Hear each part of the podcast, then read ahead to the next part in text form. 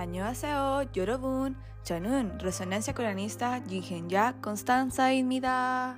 Sean todos bienvenidos, bienvenidas y bienvenidas a un nuevo capítulo de la sexta temporada. Me presento, soy Constanza Alarcón. Recordamos que se están realizando entrevistas de estudiantes del magíster, en las que se exploran distintas temáticas variadas basadas en sus trabajos de investigación y también sus intereses sobre Corea. Para que la audiencia pueda conocer las muchas maneras que se puedan acercar a la península coreana. La entrevista del día de hoy será a Fernanda Droguet, quien abordará su adjudicación a la beca Korea Foundation Fellowship for Graduate Studies, quien entrega apoyo económico a estudiantes de posgrado cuyo foco sea los estudios sobre Corea.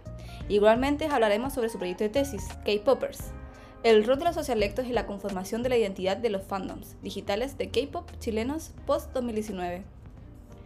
Bueno, para poder iniciar con este podcast quisiera que pudiéramos conocer a Fernanda. Es por ello que Fer te invito a que te puedas presentar ante la audiencia del podcast. Hola, me llamo Fernanda, eh, soy licenciada en Letras Hispánicas. También tengo un título de profesora de Lenguaje y Comunicación en Enseñanza Media.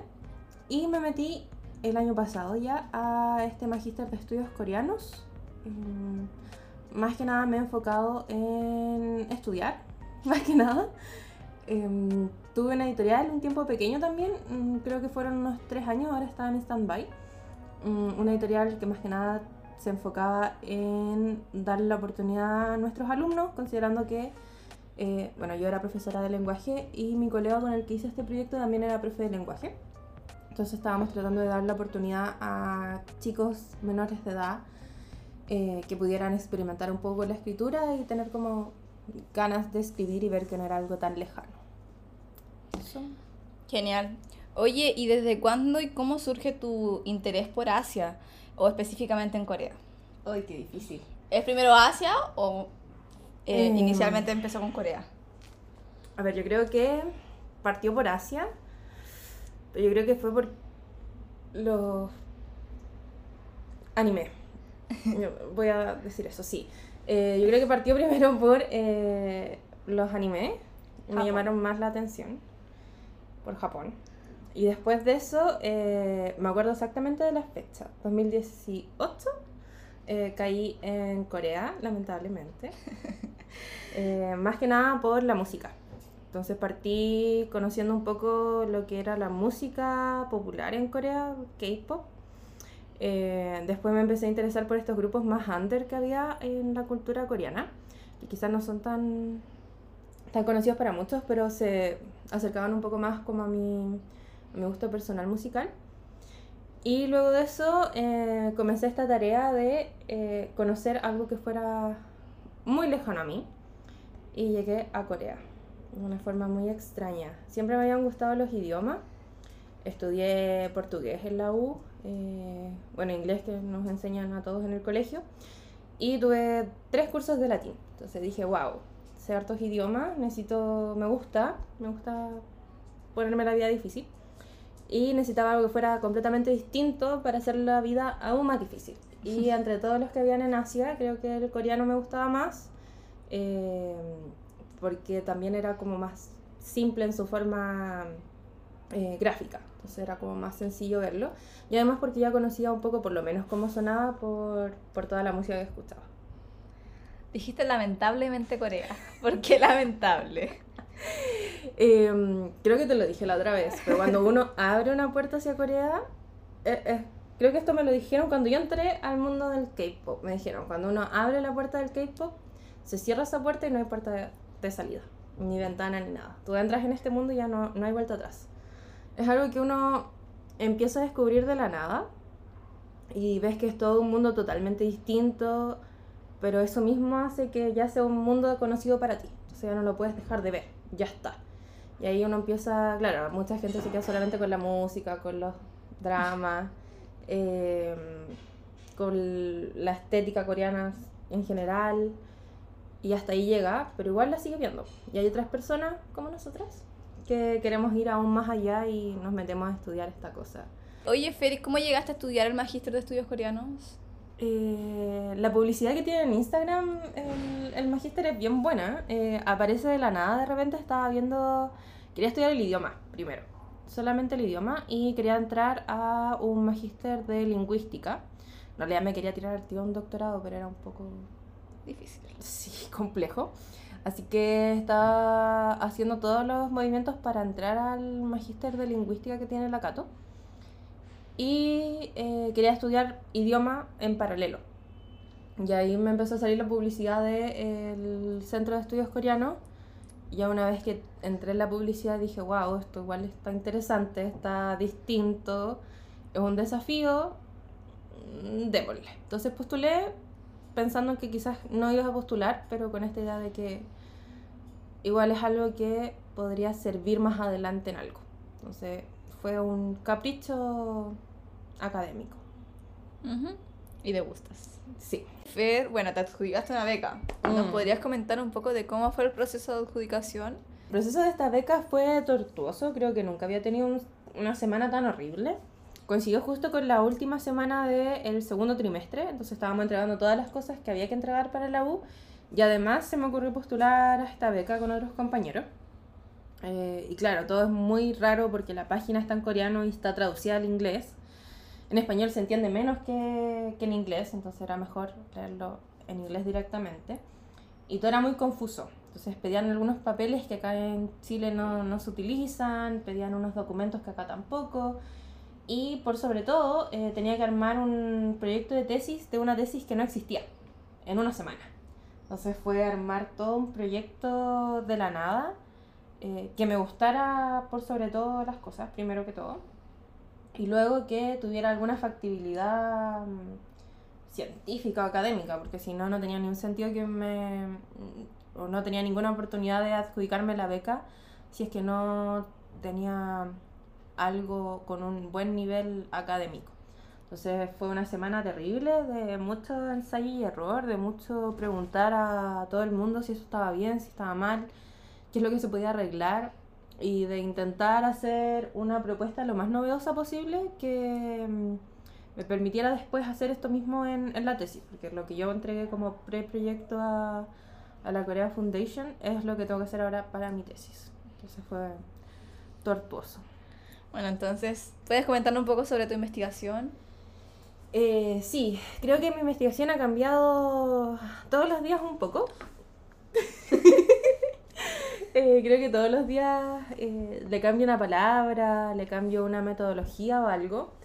Eh, partí con una idea que salió de una de las presentaciones que hicimos en, en uno de los cursos, creo que era cultura coreana, si no me equivoco, donde se, mm, se me ocurrió esta idea de que finalmente toda la gente que le gustaba y estaba dentro de- del mundo del K-pop, este mundo donde no tiene puerta de salida, eh, se comunicaba por un mismo idioma, que no tenía mucho que ver con el idioma original, es decir, no tenía mucho que ver si estaba en inglés, en coreano, en, en ruso o cualquier otra lengua, sino que tenía que ver más bien con ciertas palabras que se iban repitiendo en todos los idiomas y que iba permitiendo que todos pudieran acceder a la información, a pesar de no entender eh, cómo estaba escrito.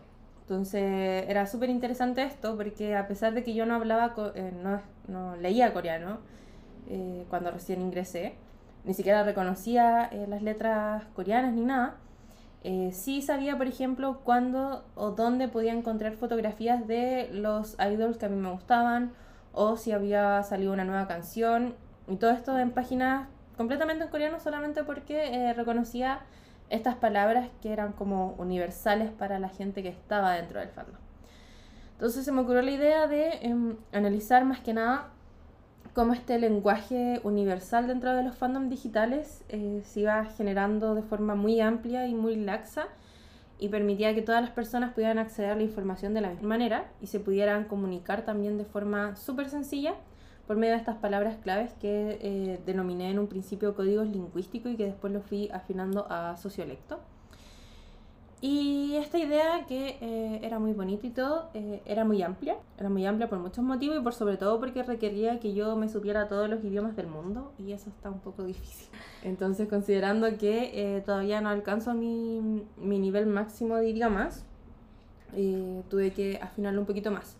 Pero más que nada es eso, como intentar entender cómo eh, en un fandom, ahora yo pasé esto mundial a algo muy pequeño para efectos prácticos de, de la tesis, Y más que nada ahora tiene que ver con cómo eh, los fandoms digitales en Chile se logran comunicar entre sí y acceder a información eh, de fuentes primarias en Corea por medio de sociolectos. Entonces, la idea es entender cómo estos sociolectos van formando una identidad grupal dentro de una comunidad online y cómo estas ciertas palabras específicas, estos códigos lingüísticos sociolectos, van reafirmando y construyendo este, esta identidad em, general.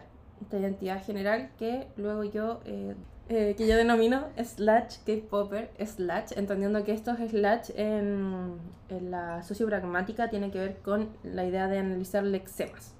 Entonces, cómo este lexema K-Popper viene a significar una identidad grupal de todo un fandom que está en comunidad y en, gusto por eh, lo que es la cultura eh, pop de, Corea. Algo para poder aclararle a la audiencia qué es socialecto y qué es lexema.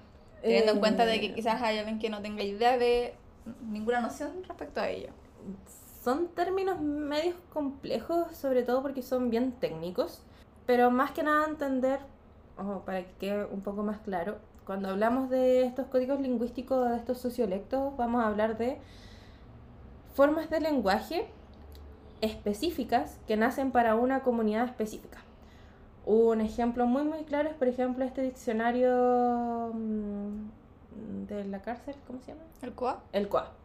El COA, por ejemplo, es un sociolecto que nace desde eh, esta cultura carcelaria, que ahora tiene su propio diccionario, y que lo que hace es que la gente que pertenece a ese grupo se pueda comunicar de forma clara y eficiente por medio de palabras específicas que solamente lo entiende quien está dentro del grupo. Entonces estas palabras específicas son los códigos lingüísticos o los sociolectos. Y cuando hablamos de un lexema ya nos vamos a una categoría más lingüística que más que nada nos permite entender cómo una palabra se forma eh, en campos semánticos distintos.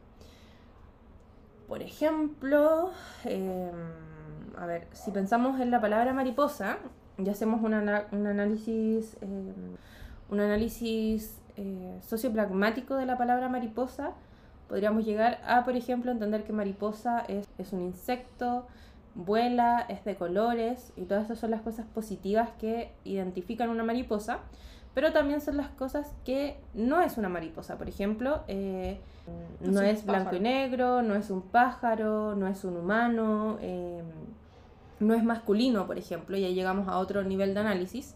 Y no es, no es masculino porque eh, tiene alas o porque es de color. Entonces se pueden hacer estas distinciones que tienen que ver más con el campo semántico, con más con las relaciones culturales que uno tiene hacia una palabra tan sencilla. Entonces ahí podemos entender, por ejemplo, cómo mariposa luego se transforma en un insulto a eh, tomarlo como mariposón y luego pasa eso a ser, por ejemplo, marica, que llegan a ser como insultos que están asociados con eh, la gente homosexual porque se asocia con algo pues, eh, femenino, algo de colores, algo más débil también y todo eso por el análisis lingüístico que se le puede hacer. Ahora esto lo estoy explicando de manera muy laxa y de manera muy simplificada, así que si hay algún error de concepto sepan disculparme. Ya, pero igual se entiende, eh, al final es un análisis total de la palabra. Oye, Fer, ¿qué te motivó a realizar esta investigación? Si bien ya mencionaste algo acerca de cómo querías ver que el, cómo se comunicaban al final mundialmente, ¿hay algo más que te haya llamado la atención del por qué llegaste a eso? ¿Quizá alguna palabra en específico que, que te trajo? Em, no, creo que no fue por ninguna palabra en específico. Eh, el conjunto de ellas. por el conjunto. No, yo creo que tiene que ver algo con. Muy de problema personal, quizás, que tiene que ver con que me gustan mucho las palabras. Entonces, cuando yo era chica leía diccionario, a ese nivel de nerd eh, llegué. Entonces, claro, cuando entré a estudiar literatura, eh, estaba fascinada cuando empecé a ver que las palabras significaban más que solamente algo que nos servía para comunicar que tenían todo un discurso político, teórico, ideológico detrás. Y cómo para elegir la palabra perfecta, en el caso perfecto, eh, uno tenía que estudiar mucho y saber muchas palabras. Entonces, siento que uno mientras más palabras sepa, independiente del idioma, más porciones de la realidad puede abarcar.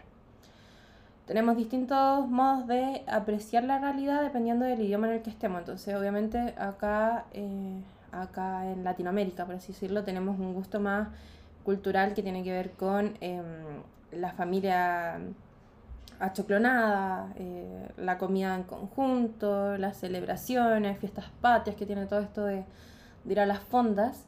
Pero en Corea todas estas palabras que, que se asocian a estos momentos no existen. Pero sí existen otras que tienen que ver con, con celebraciones más religiosas, con una apreciación, por ejemplo, de, de cómo cae la hoja, de cómo se ve eh, florecer un, una flor, florecer una flor, cómo se ve florecer eh, un árbol, por ejemplo. Eh, entonces, toda esta, creo que mientras más uno conozca idiomas, más puede ir entendiendo cómo funcionan las distintas culturas, pero también uno más le puede echar mano a encontrar la palabra perfecta para lo que uno está sintiendo. Entonces creo que eh, es, un, es, un, proyecto bien egoísta, porque no es eh, por el mundo, sino que es más como para un gusto mío propio. Bueno, pero que quizás tú no lo sabes, pero puedes satisfacer la necesidad de alguien más. Mm, esperemos, esperemos que sí. Por algo gusta mucho el tema, de hecho siempre que la Fer habla del tema eh, llama mucho la atención. Mm. Es algo que puedo ver cuando hace las presentaciones. No me expongas, por favor. Ah, no solamente la, es la forma de explicarlo, sino que le da sentido. Mm. ¿Cuáles crees que son las dificultades que encontrarás al momento de realizar esta investigación? Muchas, eh, sobre todo porque estoy tratando de hacer un trabajo que es bien ambicioso y estoy tratando de que no solamente quede aquí en el magister, sino que también funcione em, por un futuro doctorado, para otras futuras investigaciones. Entonces, esta primera investigación me sirve como base y necesito que esta base esté súper bien constituida para que después no tenga que volver a hacerla. Entonces, revisar constantemente eh, tres, tres tipos de redes sociales, que es lo que voy a utilizar como objeto de estudio, que tiene que ver con Instagram, eh, Facebook y Twitter. X. X, ya no es Twitter. X, ah, estamos, en Chile. X. Em, son cosas difíciles de, de, ir sacando porque sobre todo hay mucho chiste interno en los fandoms. Entonces eso implica que tengo que estar primero actualizada en todos los chismes del K-Pop. Eh, y segundo, que tengo que estar constantemente revisando eh, qué me sirve y qué no. Y la idea es también ir viendo, em, contactando a estas personas para después poder hacerle entrevistas o hacer un focus group. Entonces tengo que eh, trabajar en dos niveles. Un nivel online de ir revisando sin que ellos sepan que yo estoy revisando. Y en un nivel más offline que tiene que ver con ir reuniendo a esta gente para em, visualizar y examinar cómo funciona esto de los sociolectos y de los códigos lingüísticos y de la identidad en un formato físico si es igual, si es distinto, eh, si es igual que todo el mundo sea de un fandom o que sean todos fan del K-pop y si eso funciona igual, si los incluyo con gente que no es fan del K-pop, cómo eso se va contradiciendo, cómo se va reafirmando. Entonces todo eso es, es complejo y ya me cansé. Siento que va a ser difícil. de solo hablarlo. Sí. Oye, em, una consulta, por ejemplo. Mm se me viene con todo lo que vas hablando. ¿Vas a dividirlos por grupos o en general? Porque sabemos que también hay rivalidad entre fandoms. O sea, uh. las Blinks con las Army. No sé. sí, buena pregunta. Eh, sí, mm, la gente se odia. Es como cuando uno es fan del Colo Colo y otra persona de la U. Es muy similar a lo que pasa eh, en los grupos mm, de, comunidades digitales, sobre todo de fandom. Colo Colo y la U son eh, clubes deportivos de fútbol. Para el que no sepa. Ah, sí, verdad. sí, son. Sí, fútbol. masculinidad aquí. Sí, son grupos de fútbol y grupos de fútbol que se llevan muy mal muy mal, siempre se pelean, eh, siempre hay noticias de eso por si les interesa investigar. y un poco eh, las fans de distintos grupos eh, funcionan de la misma manera, como que defienden a su grupo a muerte, a veces exageradamente, Y es problemático en dos niveles también. Es problemático primero porque entre fandoms de repente se van muy mal y no se pueden ver. Pero también es problemático en el sentido de que dentro del fandom, por ejemplo, mencionaste a, ARMY, dentro del fandom eh, de ARMY, los fans de BTS, hay una rivalidad también, o hay una tensión entre las fans que son coreanas, entre las fans japonesas, entre las fans eh, internacionales, latinoamericanas. Entonces eso también genera un, un conflicto interno em, y también es, complejo. O sea, yo ahora no me voy a hacer cargo de ello porque me voy a enfocar en Chile, eh, pero también es súper curioso cómo a pesar de estar a favor del mismo grupo, dentro del mismo fandom hay rivalidades porque el artista nombró un país y al otro no. O porque el artista está leyendo un autor de tal país em, y lo recomendó. Eh, entonces, incluso de repente eh, las fans coreanas, y ahora con todo respeto a, las fans coreanas, em, también se enojan mucho y generan mucho odio virtual a las fans internacionales cuando hay eventos en países extranjeros. Entonces, eso también choca, considerando sobre todo que las fans eh, coreanas tienen este sentido de que el grupo es coreano, entonces como que casi como que le pertenece a, a los fandom coreanos y no a los internacionales. Entonces genera una, una, lucha constante. Ahora, la gente en Chile, los fans de Chile, la mayoría es mucho más amoroso en ese sentido. Hay muchos grupos que, eh, bueno, hay muchos eh, personas que son multifandom, entonces son fans de distintos grupos, no tienen problemas eh, si no les gusta un grupo, igual apoyan. Eh, de hecho, hace un año atrás vino un grupo, en este momento no me acuerdo el nombre, pero vino un grupo a Chile em, que llevaba muy poquito tiempo, muy poquito tiempo y no habían vendido las entradas. Iban a hacer un concierto, las entradas estaban como a la mitad de la venta. Eh, hicieron todo un proceso de marketing que tenía que ver con vender las entradas dos por uno, venderlas más baratas. Entonces había todo un, un problema porque, claro, el grupo era nuevo, venían por primera vez al extranjero y nos estaban vendiendo aquí en Chile. Y muchos fandom de otros grupos empezaron a comprar las entradas y a promocionarlos para que ellos los chicos pudieran realizar el concierto, se llevar una bonita experiencia, a pesar de no ser fans de este grupo en específico ni de haber escuchado su música. Entonces creo que también es interesante cómo eh, este, esta calidad de fan, de fandom, puede motivar a mucha gente a hacer muchas cosas en este caso muy positivas. De repente también de manera digital son bien negativas, pero es interesante. Oye, mira, algo que a mí igual me cuesta un poco porque yo no, la verdad, soy cero K-pop. Pero algo que me sorprendió mucho es el multifandom. ¿Mm? Por ejemplo, yo viniendo del mundo pop, no me puede gustar eh, Justin Bieber si me gusta Selena Gómez. o no me puede gustar Miley Cyrus porque me gusta Demi Lovato.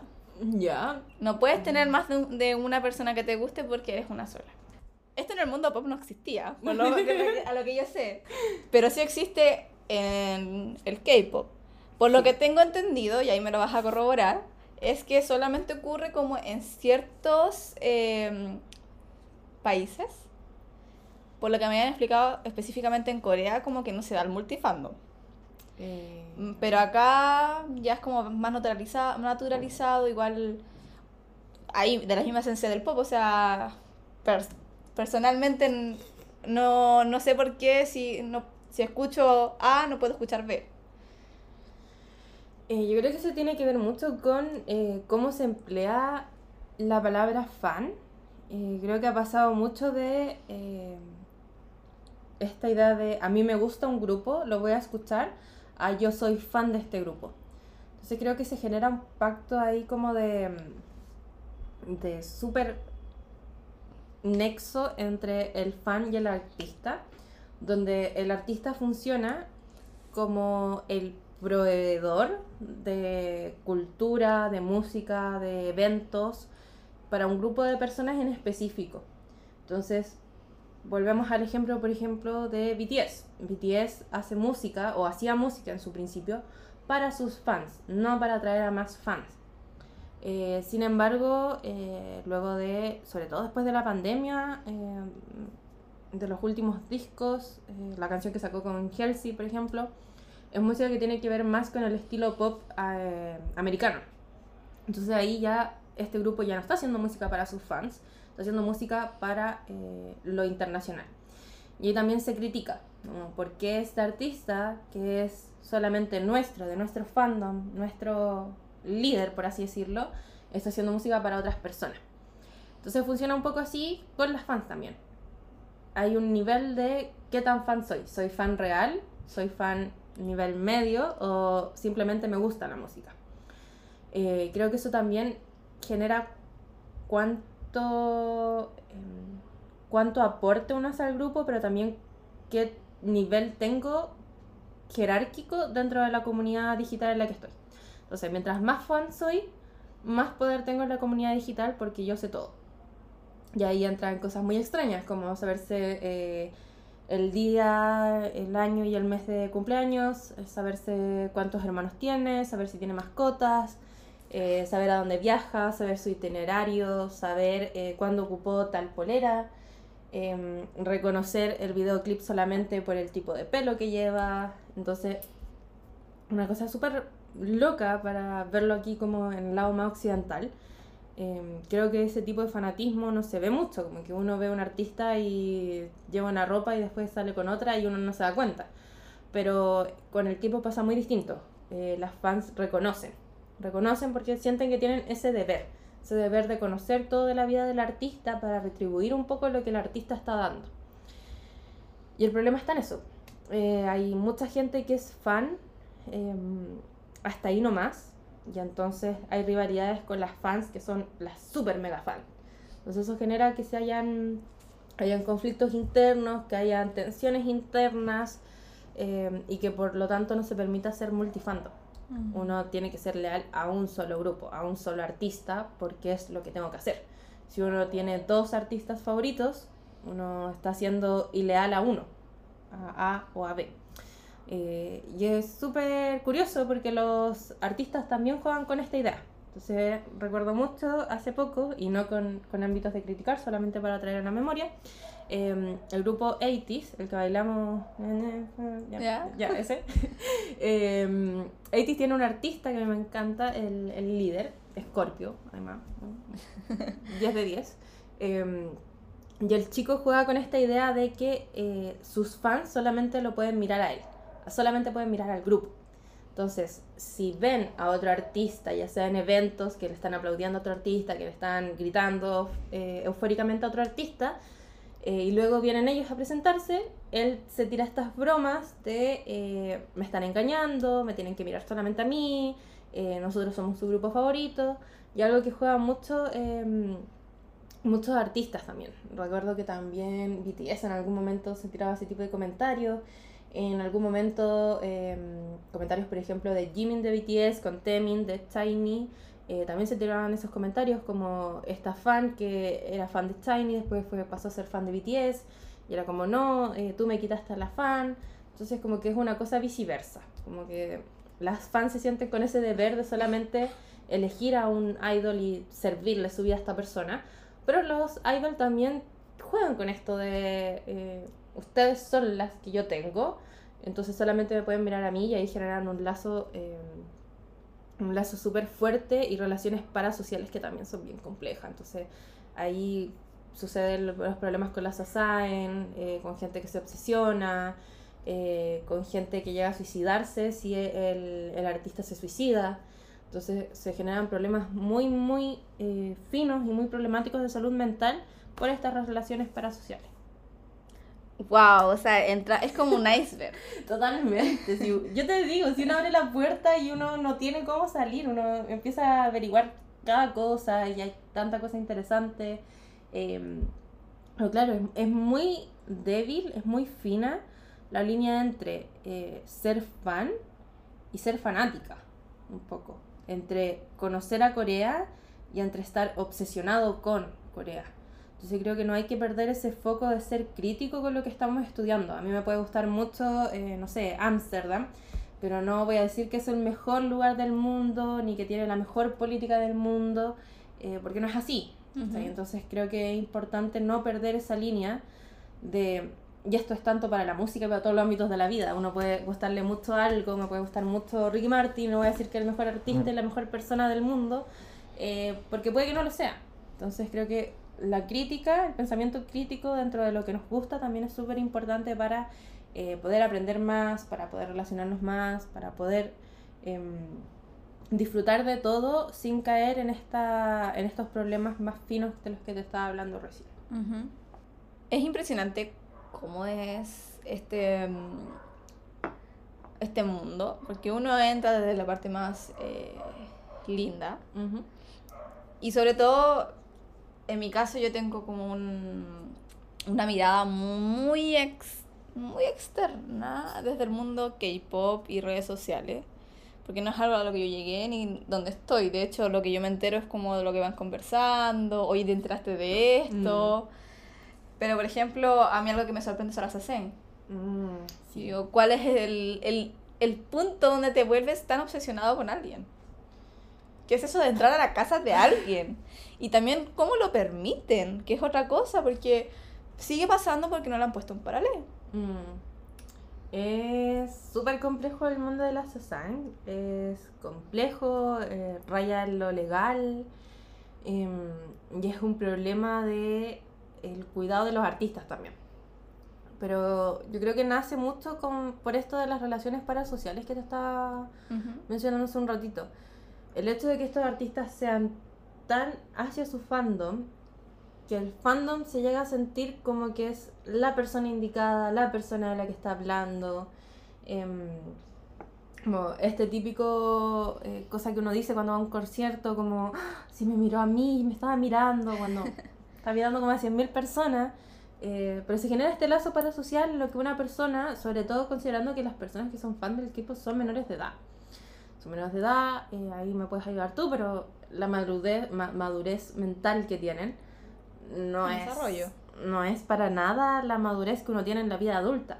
Entonces, entrar a este mundo desde muy, muy chico hace que se vaya permeando todo esto de las relaciones y cómo este idol ya no se ve como un idol, se ve como una persona, eh, no sé si decir de carne y hueso, pero como una persona con la cual eh, uno puede salir, por ejemplo, con la cual te vas a encontrar. Eso mismo, como que hay mucha gente que dice, no, si me lo topo y esta persona se va a enamorar de mí, vamos a ir a comprar café, galletita y vamos a tener tres perritos, y como, esas cosas no pasan.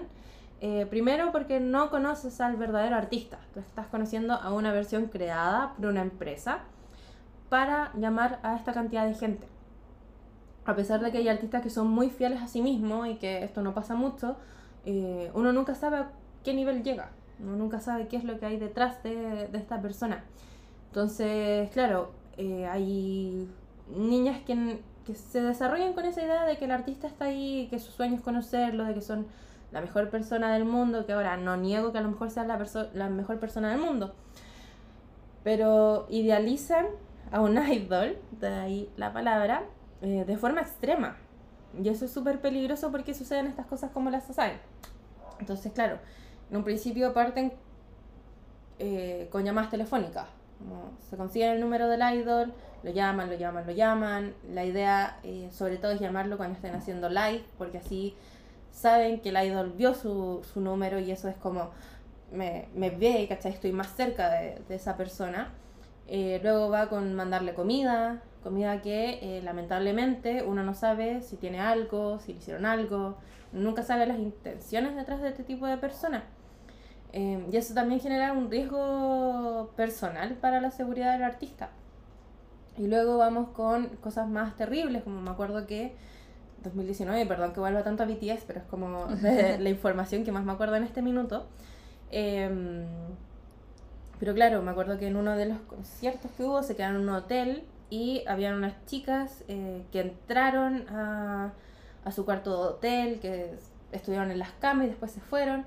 Y no por el gusto de eh, que el artista las vea, sino como para saber que el lugar donde yo estuve va a estar mi artista y eso hace que estemos cerca.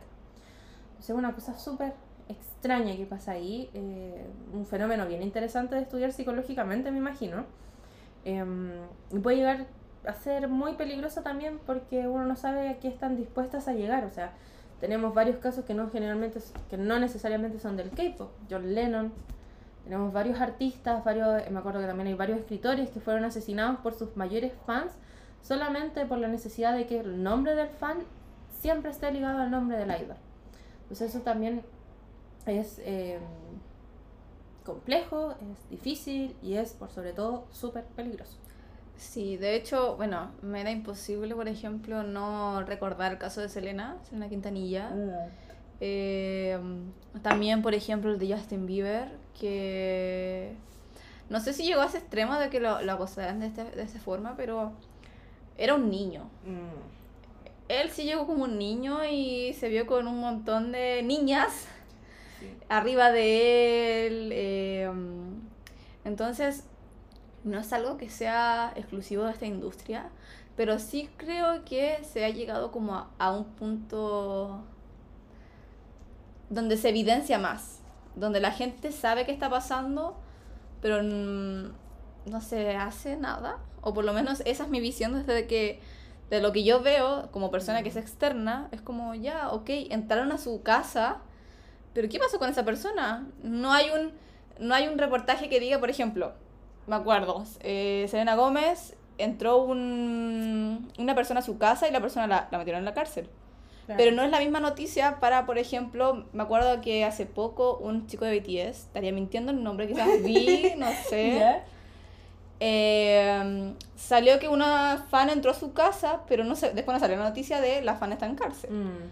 Entonces, esos son como esos, esos discursos los cuales hay algo que me falta.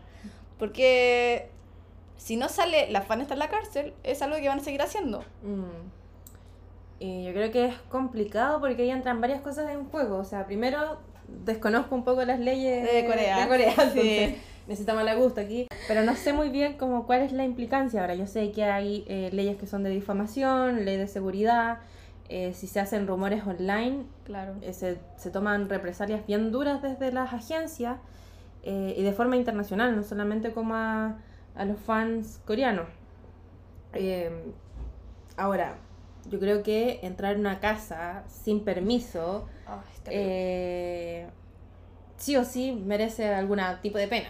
O sea, recuerdo que eh, hace poco me volvió a salir esta historia de que Johnny Depp, el fan que solamente quiso ir a meterse a su ducha, a bañarse, eh, hacer popis, no, solo fue hacer popis, dejarle el popis ahí y que Johnny Depp después volviera y viera su popis.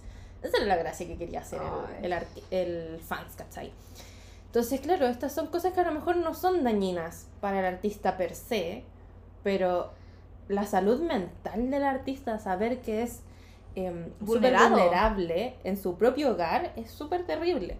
Pero aquí juega esto en, esto en contra. Por un lado, em, quizás las leyes funcionan distinto en Corea y eso es algo que desconocemos. Eh, quizás se toman represalias y no son públicas. Quizás son muchas, son muchas las ¿saben? que hacen este tipo de cosas. Em, y por eso no, no sale como un, una alerta más grande. Pero por otro lado, estamos hablando de un artista de calidad de idol mundial. Y es un artista que, para bien o para mal, no puede salirse de su aura de idol. Entonces, em, el artista, por más que quiera, no puede reaccionar de una mala manera. Porque eso significa que puede perder fans, puede perder marcas, puede perder cualquier tipo de cosa que le pueda hacer mal no solamente a él como artista, sino también a un grupo. Entonces, por más que eh, estas personas eh, en calidad de, idol por dentro quieran decir ya basta, eh, dejen de hacer lo que ahora últimamente sí se está haciendo, sobre todo con los grupos más jóvenes, ellos ya cuando están en live y, ven que la están llamando estas personas, dicen abiertamente como dejen de llamarme, esto no está bien, pero es una cultura nueva, es algo que los grupos pasados no estaba. Eh, o por lo menos no se hacía de forma pública. Entonces, eh, por un lado está eso, su calidad de artista que no puede ser cruel con una fan. Para bien o para mal, no se saben, sigue siendo una fan. Entonces, eso también es complejo, cómo, cómo, el artista se mueve en esa línea delgada entre una fan y una society. Aquí creo que en español no tenemos una palabra para, para explicar como el concepto de society. Yo creo que fanática incluso le queda corto porque tiene que ver con estas personas que lo siguen a todas partes del mundo. El último concierto de eh, Jackson Wang, que vino el año pasado, em, eh, aquí había muchas fans chinas que estaban aquí, el artista es chino, em, que vinieron aquí a Chile para seguirlo, que lo seguían en todos sus conciertos por el mundo. Entonces es, es una cosa súper extraña, son sus fans, pero eh, ya termina siendo súper complicado el cómo funcionan. Eh, no es sano tener esa calidad de fan. Eh, pero por otro lado, el artista no puede llegar y decir ya dejen de ser mi fan, porque de eso vive, su trabajo, y más que mal, su, su fandom igual es, es, algo positivo para él. sí. O para ella, siento que nos estamos enfocando mucho en, en los boy groups, pero en las girl, girl groups funciona exactamente igual. Y hay que considerar que para los grupos femeninos que cada vez debutan más pequeñas, creo que hace poco debutó una chica de 12 años. Wow. Una chica de 12 años con conceptos que son sexy, con conceptos que no son infantiles y con, una, eh, con un grupo de fandom masculino, porque generalmente en, las, en los grupos de, de chicas cantantes es un fandom masculino de hombres que superan la mayoría de edad, con una chica de 12 años. Entonces creo que eso igual es es complejo, es algo que hay que analizar, es algo que hay que ir viendo las prohibiciones. Eh, ¿Cómo es posible que una chica de 12 años debute en un grupo de calidad mundial? ¿Cómo es posible que eh, la chica en vez de estar preocupada de su estudio esté preocupada de eh, verse bonita, de someterse a cirugías, de tener una dieta estricta? son cosas que yo creo que, y cuando vi esta noticia de estas chicas que debutaron súper chiquitas y también de unos chicos que también debutaron más o menos en la misma edad, eh, se me pasaba mucho por la cabeza esta idea de dónde quedan los derechos humanos, dónde quedan los derechos del niño. Exactamente, ahí esa, esa, es la palabra, ¿dónde quedan los derechos del niño? Porque finalmente son niños y eso es lo que uno lo pierde. Son, son niños chicos, son niños menores de edad, eh, son chicos que los adultos deberían velar por sus derechos y entre ellos está el ir a la escuela, el no estar todo el día eh, pasando hambre por una dieta, el no estar ejercitándose de forma excesiva y muchos más así que al final se solapan por esta idea de fama. Entonces creo que eso también es súper peligroso, súper complejo, súper eh, extraño también para uno que lo ve desde afuera. Creo que la Beatlemanía se semejaba en algo, pero yo creo que igual quedaba corto. Y creo que aquí en, en, en el lado más occidental no tenemos artistas tan pequeños si son artistas tan pequeños o menores de edad, eh, un poco creo que se, se resguarda más su seguridad o nos autocontrolamos más. Ahora, siempre hay excepciones, pero siento que esa es la palabra. Creo que como fans nos llegamos a autocontrolar más que eh, lo que pasa en los fandoms de Corea. Sería importante conocer el caso de Crystal. Oh, sí, eso es verdad. Claro, porque ella también. Nosotros éramos niñas en ese rato, o sea, era. Ella era muy, muy chica. ¿Cuánto tenía? Como 10 años. Menos. No, menos. Menos. Claro, y ella estaba en un programa en horario para adultos, eh, eh, con rodeada de adultos. Y bueno, todo el. como. toda esta visión hacia sus padres. Ya bueno, ahora ella ha salido a como a desmentir un poco de que los papás fueron muy estigmatizados en la época, diciendo que la vendían, mm. Pero claro, igual fueron víctimas de la industria. O sea, malos contratos etcétera. Entonces igual sería importante quizás hacer como ese, mm, esa comparación. Pero creo que es el único que existe. o sea, es la... Mm, es como el, el, referente. El referente. Creo que no tenemos una persona que desde tan, tan pequeña, me acuerdo que pasó un poco con el niño poeta. A pesar de que no era ah. cantante ni mucho menos, eh, sí era un niño, em, un niño que, que pasó por, un, por, un, por mucho bullying por gente adulta solamente mm. por haber dado un, un, comentario televisivo. Ahora eh, sé que este chiquillo está, bueno, ya no un chiquillo, debe mm, estar ya mayor de edad y todo. Eh, pero claro, creo que ahora está como más metido en la política y todo, como que ya, eh, de hecho creo que en, su Instagram se tiene como el niño poeta. Sí. también en Tobaya. Tobaya también. Pero claro, son casos súper aislados, eh, pero creo que, claro, el, niño poeta fue un poco más potente porque hubo mucho bullying hacia, hacia esta persona. Pero no me deja de... El niño todo vaya también. O sea, pero bullying negativo. Eh, se reían de cómo hablaba. Es exactamente solamente que... Es exactamente que el niño poeta, solamente que la parte como contraria. No hablaba bien. Ya. Hablaba mal. Ya, sí puede ser, puede ser que... Y que también fue más que el niño poeta, yo siento que él hicieron más bullying por tema de memes. Mm. Es que eso también es, otro problema súper interesante, pues cómo, eh, cómo funcionan estos memes ahora.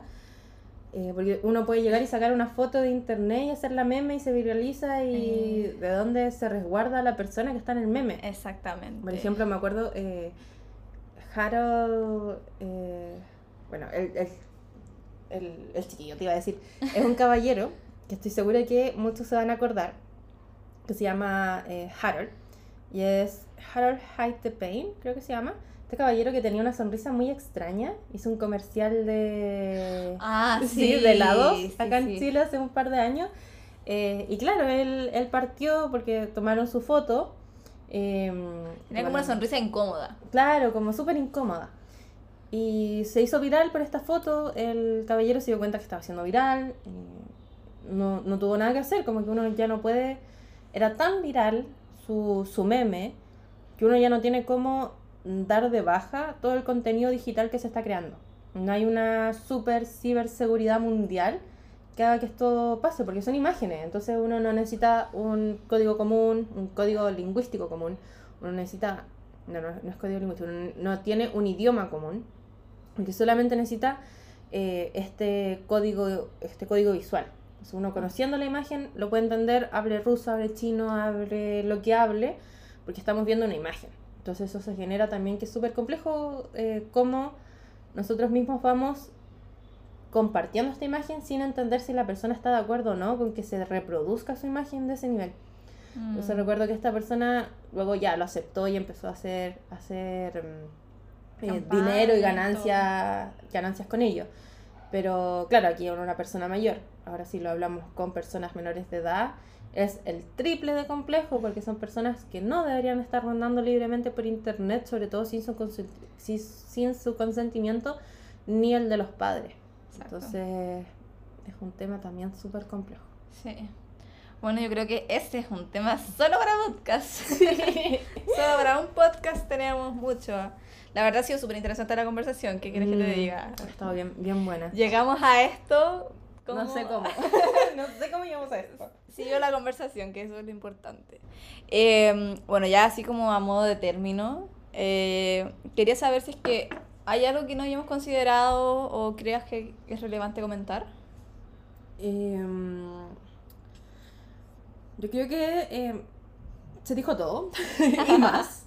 Eh, pero también creo que es importante como, eh, sin darme las, las ínfulas de, del gran pensador ni nada, pero creo que es importante esto mencionar que uno necesita ser crítico con todo lo que le gusta. Yo creo que es importante ser crítico incluso más con lo que le gusta que con lo que no le gusta. Porque eso genera una separación entre si está bien o no, si es algo ético, si está bien hecho o no. Uno toma una distancia. Y eso funciona también, sobre todo ahora que nosotros estamos estudiando algo que muchos les gusta mucho. Entonces, a mí me gusta el K-pop. Eh, escucho más grupos under que, que eh, grupos más, más internacionales. Pero me gusta. Y eso genera que yo también tenga que ser crítico con ello. Porque si no, eh, corremos el riesgo de transformarnos en Sasayan en cualquier minuto. Y eso no está bien. eh, pero también eh, perdemos toda nuestra capacidad crítica de cómo podemos mejorar, de cómo podemos aportar para que este lugar crezca, para que mejore. Entonces creo que eso es importante, poder ser críticos de lo que nos gusta. Bueno, ya eh, esta es una pregunta que se la hacemos a todos. Y es si nos puedes dar alguna recomendación, ya sea un libro, grupo musical, un drama de tu interés y que quieras hacerlo público. Eh, Eh, esto puede estar relacionado con tu trabajo, como no. eh, ya, a ver, recomiendo, recomiendo mucho. ¿Puedo hacer dos recomendaciones? Todas las que quieras. Ah, ya, te tengo aquí todo el día. Eh, no, creo que podría recomendar mucho, mucho. em, si les gusta, no les gusta mucho este tema de los dramas, de los dramas, pero sí les gusta el, el ámbito más policial, más oscuro, más psicológico. eh, Las Flores del Mal, un drama de 16 capítulos, una horita cada uno. Es una obra maestra. Eh, aquí lo digo en riesgo de no tomar la distancia crítica que mencioné hace 5 minutos atrás, pero es muy muy bueno. Eh, tiene una crítica ahí súper grande a la salud mental, al abandono de las personas. Em, es muy interesante cómo funciona la temática ahí y también es muy interesante cómo eh, actúan los actores, valga la redundancia. Eh, son muy muy buenos actores. Y para aquellos que no les guste mucho el K-pop o que estén esperando algo como para ver si les tinca o no les tinca, les recomiendo The Rose, una banda hermosísima, hermosísima, eh, que ahora es independiente, se salieron de, del, sello musical que los tenía medio esclavizados, ahora son más libres y son una banda eh, preciosa, no con este eh, sabor artificial del que estábamos hablando el otro día, no es un sabor artificial coreano, sino tienen esta música a un ritmo más, más real que les puede llevar al corazón si les gusta la música depresiva eh, se los recomiendo un montón. Bueno, quiero agradecer a Fernanda por su disposición para poder estar dentro de este capítulo y poder darnos a conocer sobre su beca y también sobre su tema de investigación. Le recordamos que todo el contenido referido al podcast Resonancia Coreanista será publicado en Instagram del Centro de Estudios Comparados de Corea, que es arroba centro-de Corea, y en Facebook estamos como Estudios Coreanos SUSEN. ¡Chao! 여러분 안녕히 계세요. 너 만나요.